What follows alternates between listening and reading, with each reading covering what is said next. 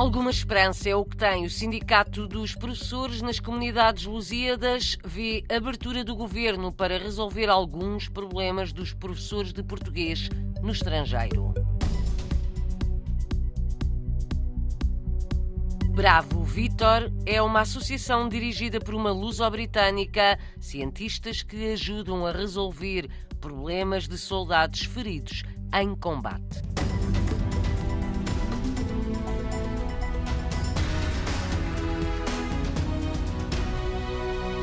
Foi com alguma esperança que o Sindicato dos Professores nas Comunidades Lusíadas saiu esta terça-feira de uma reunião em Berlim com o secretário de Estado das Comunidades. Há problemas que se arrastam há algum tempo, mas agora Teresa Soares, do sindicato, vê abertura por parte do governo para resolver algumas questões relativas aos professores de português no estrangeiro. Fiquei agradavelmente surpreendida porque depois de quase sete meses de pausa no contacto entre o nosso sindicato e a Secretaria de Estado e o Instituto Camões, hoje o Sr. Secretário de Estado revelou bastante disponibilidade para começar a resolver alguns dos nossos problemas.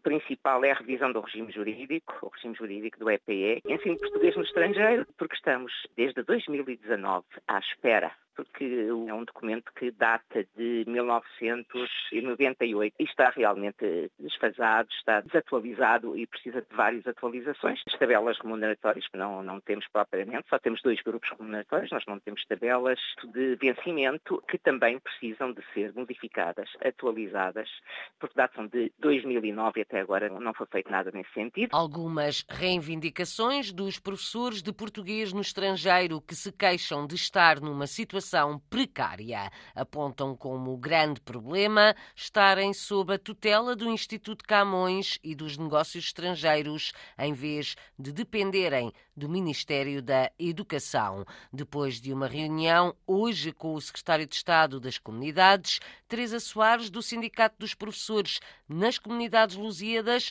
reconhece que gostou de ouvir algumas ideias. Uma abertura importante também foi o Sr. Secretário de Estado ter declarado que todas as vertentes de ensino, seja ensino paralelo, seja ensino integrado, são importantes e eh, deverão funcionar conjuntamente, porque até agora, como se sabe, o ensino paralelo tem sido enteado, pelo em que os alunos pagam propina e esperemos que isso eh, irá acabar, porque realmente para espalhar o português no estrangeiro e com respeito, e, e tendo também respeito pelos portugueses no estrangeiro, o ensino paralelo terá que continuar e não pode ser substituído só pelo ensino do português como língua estrangeira em escolas locais. Também falámos da, da vinculação dos professores, porque temos aqui no, no estrangeiro eh, professores que não conseguem vincular em Portugal porque estão em segunda prioridade para os concursos em território nacional. E aqui não temos quatro, portanto aqui não é possível vincular. Ou começamos a trabalhar com o Instituto Camões para formar aqui quadro, ou então o Instituto Camões e a Secretaria de Estado terão que ser um pouco mais diligentes em contactos com o Ministério da Educação para que os professores possam vincular, conseguir um lugar estável em Portugal. Teresa Soares, do Sindicato dos Professores nas Comunidades Lusíadas, com alguma esperança na abertura do governo para resolver alguns problemas dos professores de português no estrangeiro. Um dos conselheiros das comunidades portuguesas na Alemanha também esteve ontem reunido com o secretário de Estado das Comunidades, que está de visita ao país. Alfredo Stoffel pediu o fim da propina no ensino de português. Eu disse que a propina deve ser revogada. Fui eh, categórico, mas quem está por trás da propina é o Instituto Camões e do Instituto Camões não estava ninguém presente. Portanto, isso vai ser um tema para ser falado outra vez na nossa reunião do Conselho Regional da Europa e na reunião da nossa Comissão Temática que terá lugar em abril. Os conselheiros das comunidades portuguesas pedem o fim do pagamento das propinas no ensino de português no estrangeiro. Há a vertente de ensino como língua materna ou de herança e depois há o português ensinado como língua estrangeira. Alfredo Stoffel, conselheiro das comunidades na Alemanha, vê vantagens em ambos os regimes. Português como língua de herança, a tal língua da afeição que faz com que exista uma identidade do jovem, da família, para com o ensino português. Sem dúvida, o português inserido numa escola alemã, portanto, como língua estrangeira, seria uma mais-valia tanto para os alunos, porque tinham as notas no currículo, portanto, era uma disciplina curricular,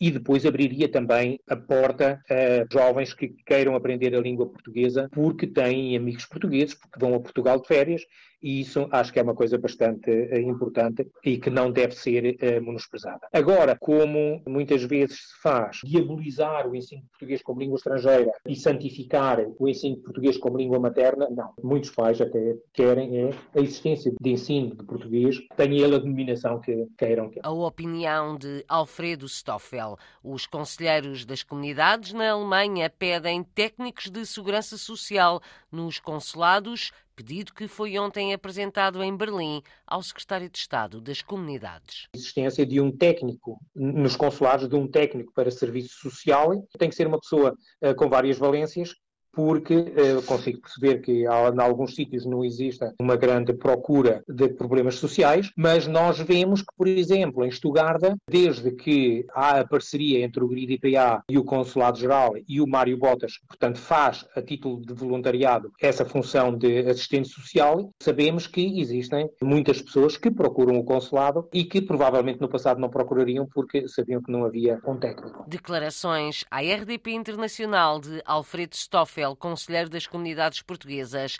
na Alemanha. O secretário de Estado da Segurança Social vai juntar-se depois de amanhã, na Alemanha, ao seu parceiro de governo para as comunidades.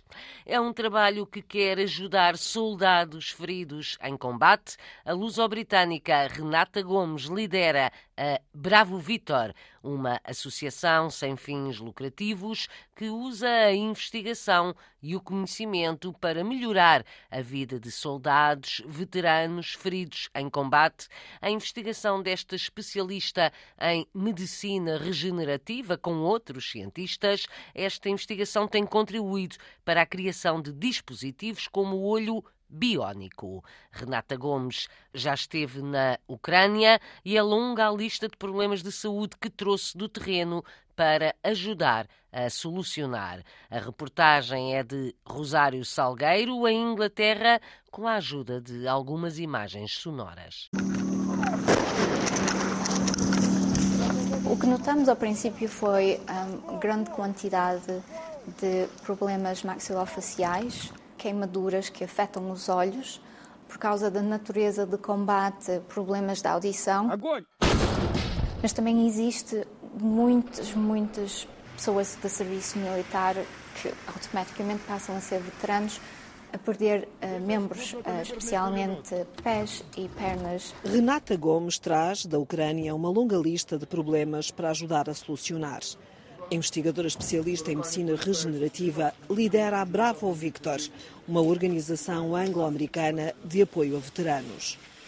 As viagens aos hospitais e às cidades ucranianas permitem-lhes compreender as especificidades culturais dos soldados feridos em combate. Queremos perceber o que se passa na fase inicial, que é para tentar, por exemplo, quando problemas de visão começam a acontecer, o mais cedo que seja detectado e se investigue para tentar intervir, menor é a probabilidade desse problema continuar até à fase da cegueira. Com o conhecimento recolhido em campo e com a posterior investigação científica em laboratórios do Reino Unido e dos Estados Unidos, as equipas da Bravo Victor abrem mais depressa as portas da inovação a parceiros tecnológicos. Renata Gomes, neta e filha de militares portugueses, assume que a missão é melhorar a vida dos soldados e das suas famílias. E uma dessas partes é os olhos biónicos. Mas, uh, estão perto? Muito mais perto do que o que estávamos há seis anos atrás. Em termos de olhos biónicos, existe a probabilidade de providenciar a alguém um nível de visão funcional. Nunca será visão perfeita. O estudo nesta área vai intensificar-se. A equipa liderada por Renata Gomes acaba de vencer a maior bolsa de investigação para estudar também as alucinações dos soldados. O trabalho de uma investigadora portuguesa luso-britânica para ajudar soldados feridos em combate, agora focada na Ucrânia.